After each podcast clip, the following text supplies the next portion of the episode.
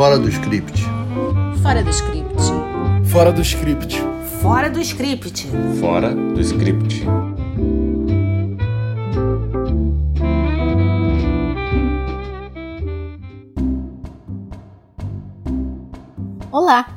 Estamos de volta com o nosso podcast Fora do Script.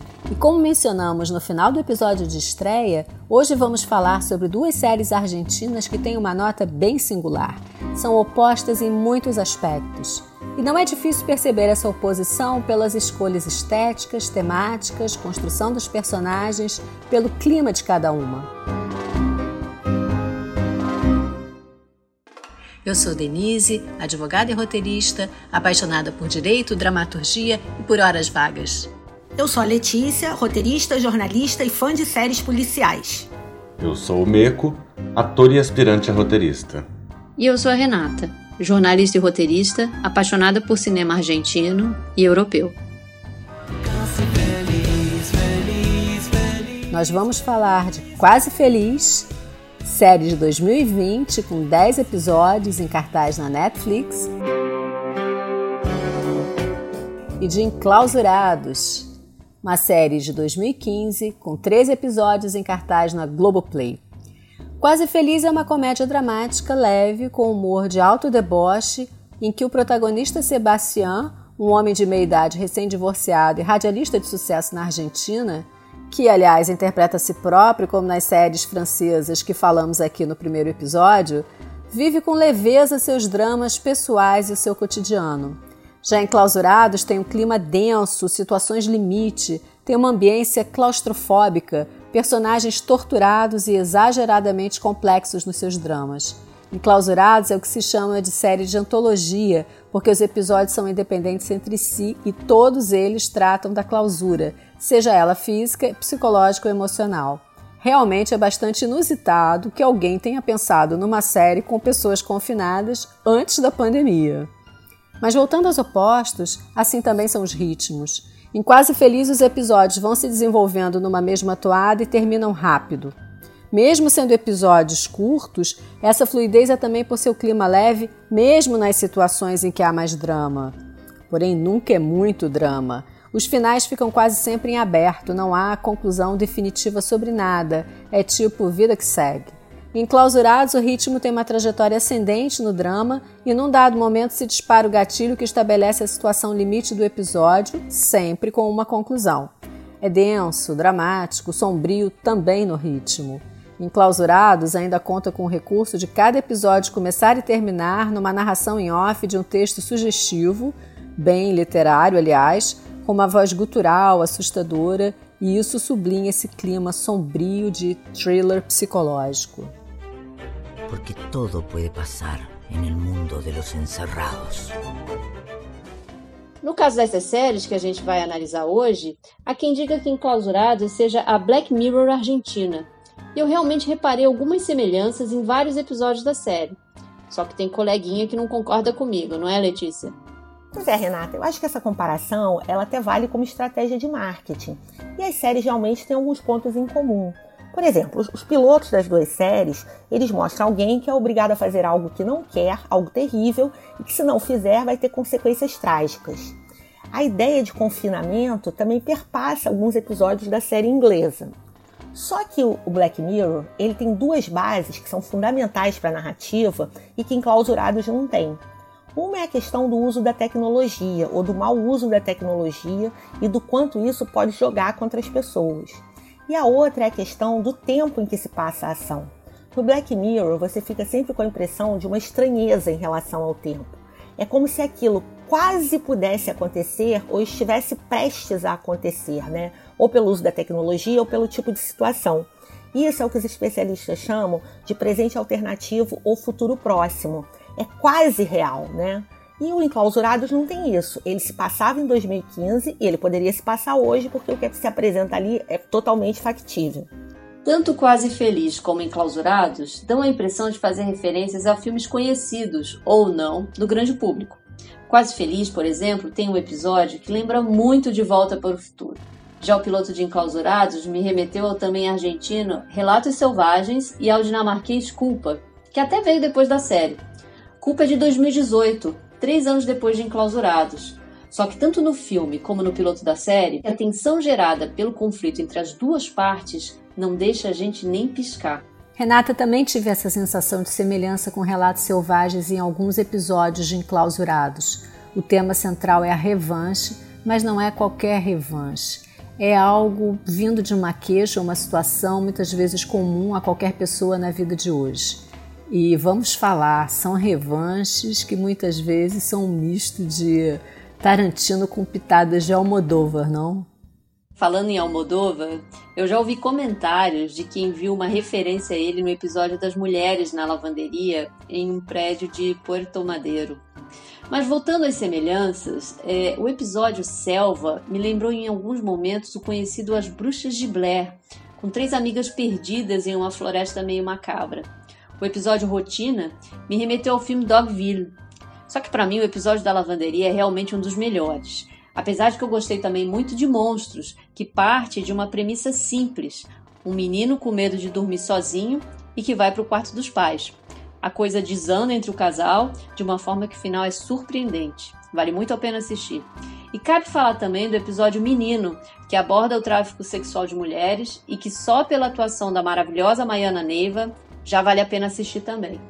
Essas referências ajudam muito a comprar a ideia da série. E eu vou falar um negócio aqui e sair correndo, porque eu acho que contraria um pouco a opinião geral. Se eu fosse escolher um só episódio, eu ficaria com o universo sombrio. Esse talvez seja o episódio mais ousado, mais original e que lembra um pouco cinema cabeça. Talvez você faça alguma alusão aos filmes do Bergman, enfim. Mas ele tem uma premissa genial, que é o seguinte: o que, que acontece se você ficar enclausurado no seu passado? Ou mais do que isso, você ficar enclausurado a uma culpa que você carrega do passado. E essa história ela se desenvolve de uma maneira que na última cena você descobre que ele trata de política especificamente da ditadura argentina dos anos 70, que é um trauma dos nossos vizinhos. Esse também é um episódio que ele tem muitas referências ao Brasil e poderia ter sido filmado aqui. A Laura, que é a primeira personagem que você conhece, ela conta que ela estava num trenzinho de carnaval num bar mitzvah.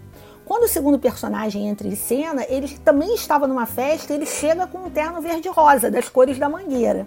E por fim aparece um jogador de futebol. Lógico que futebol, hermanos e nós amamos, mas as outras referências poderiam trazer a série para o Brasil. Talvez isso não seja coincidência. O criador de Enclausurados é brasileiro. O que a gente não sabe é se ele pensou em fazer a série aqui e só encontrou um parceiro lá, ou desde sempre ele queria gravar na Argentina. E tem uma coisa interessante aí, porque as duas séries citam o Brasil. Em Clausurados, no episódio Menino, a prostituta interpretada pela Maiana Neiva é brasileira. E essa personagem revela aos argentinos um Brasil bem diferente dos clichês. Já em Quase Feliz, o Sebastião não perde a oportunidade de comentar sobre o fatídico 7 a 1 no Mineirão e dar uma zoada de leve no Brasil. Eu confesso que eu fiquei constrangida, mas muito mais pela goleada que a gente levou em 2014 do que pelo comentário da série.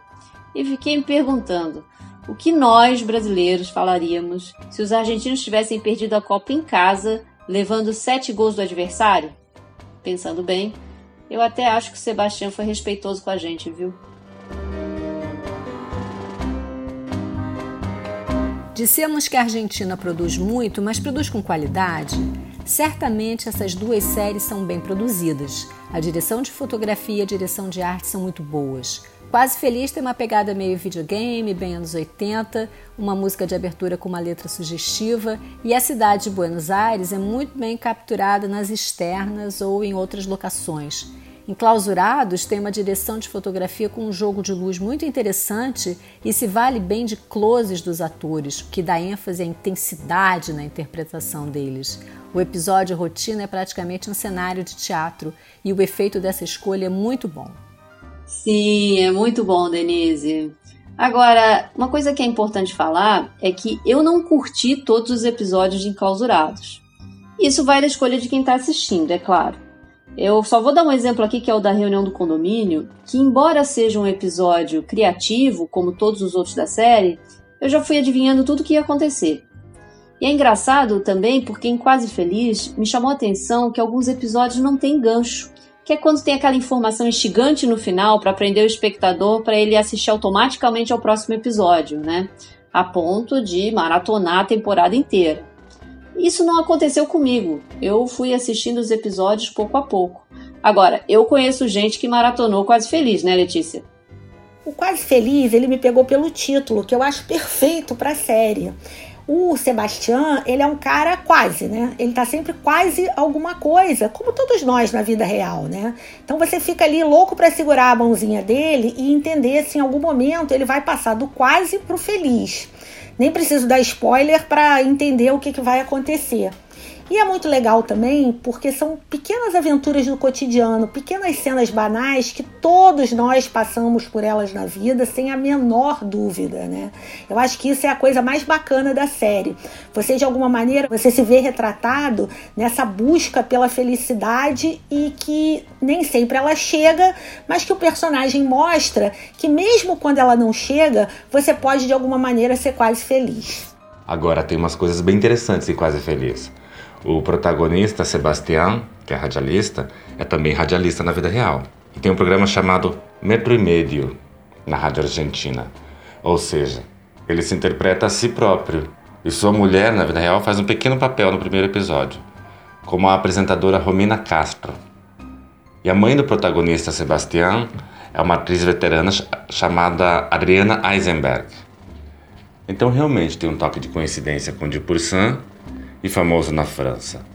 E fica aí uma questão: será uma tendência nas séries? A conferir. Hoje vamos inaugurar uma sessão chamada de Cena Marcante, que são momentos de fina dramaturgia nas duas séries. Letícia, qual momento de Quase Feliz que você destacaria?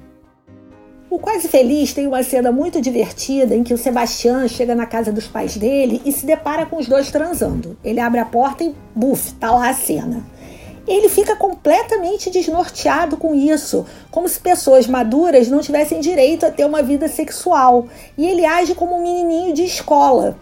Essa cena é muito legal e eu acho que muita gente, quando assistir, vai pensar assim: o que, eu faria se eu pegasse meus pais transando, né? Eu consigo imaginar isso? Para falar de enclausurados, a Renata selecionou uma cena do segundo episódio da série. Conta pra gente, Renata. Nesse episódio, uma perua conservadora, uma moça progressista e uma empregada doméstica trocam as roupas em uma verdadeira troca de papéis. A empregada fica com a roupa da patroa, a progressista se veste de empregada e a perua usa a camiseta com estampa de ninguém mais, ninguém menos que Che Guevara. Essa cena, já no final do episódio, em que as três compartilham suas angústias e tormentos com aquela alta carga de drama portenho, precede a entrada em ação do porteiro do prédio. E o que, que acontece depois? Ah, eu não vou contar não. Só vendo o final do segundo episódio de Enclausurados no Globoplay. Esse foi o segundo episódio do nosso podcast Fora do Script. A redação hoje foi da Letícia, Renata e minha, e você pode nos acompanhar no Spotify, no YouTube, no Instagram e no Facebook. Não se esqueça de se inscrever, curtir, mandar o seu feedback. Ainda não temos patrocinadores para agradecer, mas se você quiser dar uma força, pode ir ao site www.padrim.com.br Fora do Script Podcasts e contribuir com qualquer valor. Até o próximo episódio que vamos falar de duas realizadoras inglesas jovens de muita popularidade, muito prestígio. Cuide-se bem, use máscara, até a próxima e não se esqueçam que todo pode passar en el mundo de los encerrados. Fora do script. Fora do script. Fora do script. Fora do script. Fora do script.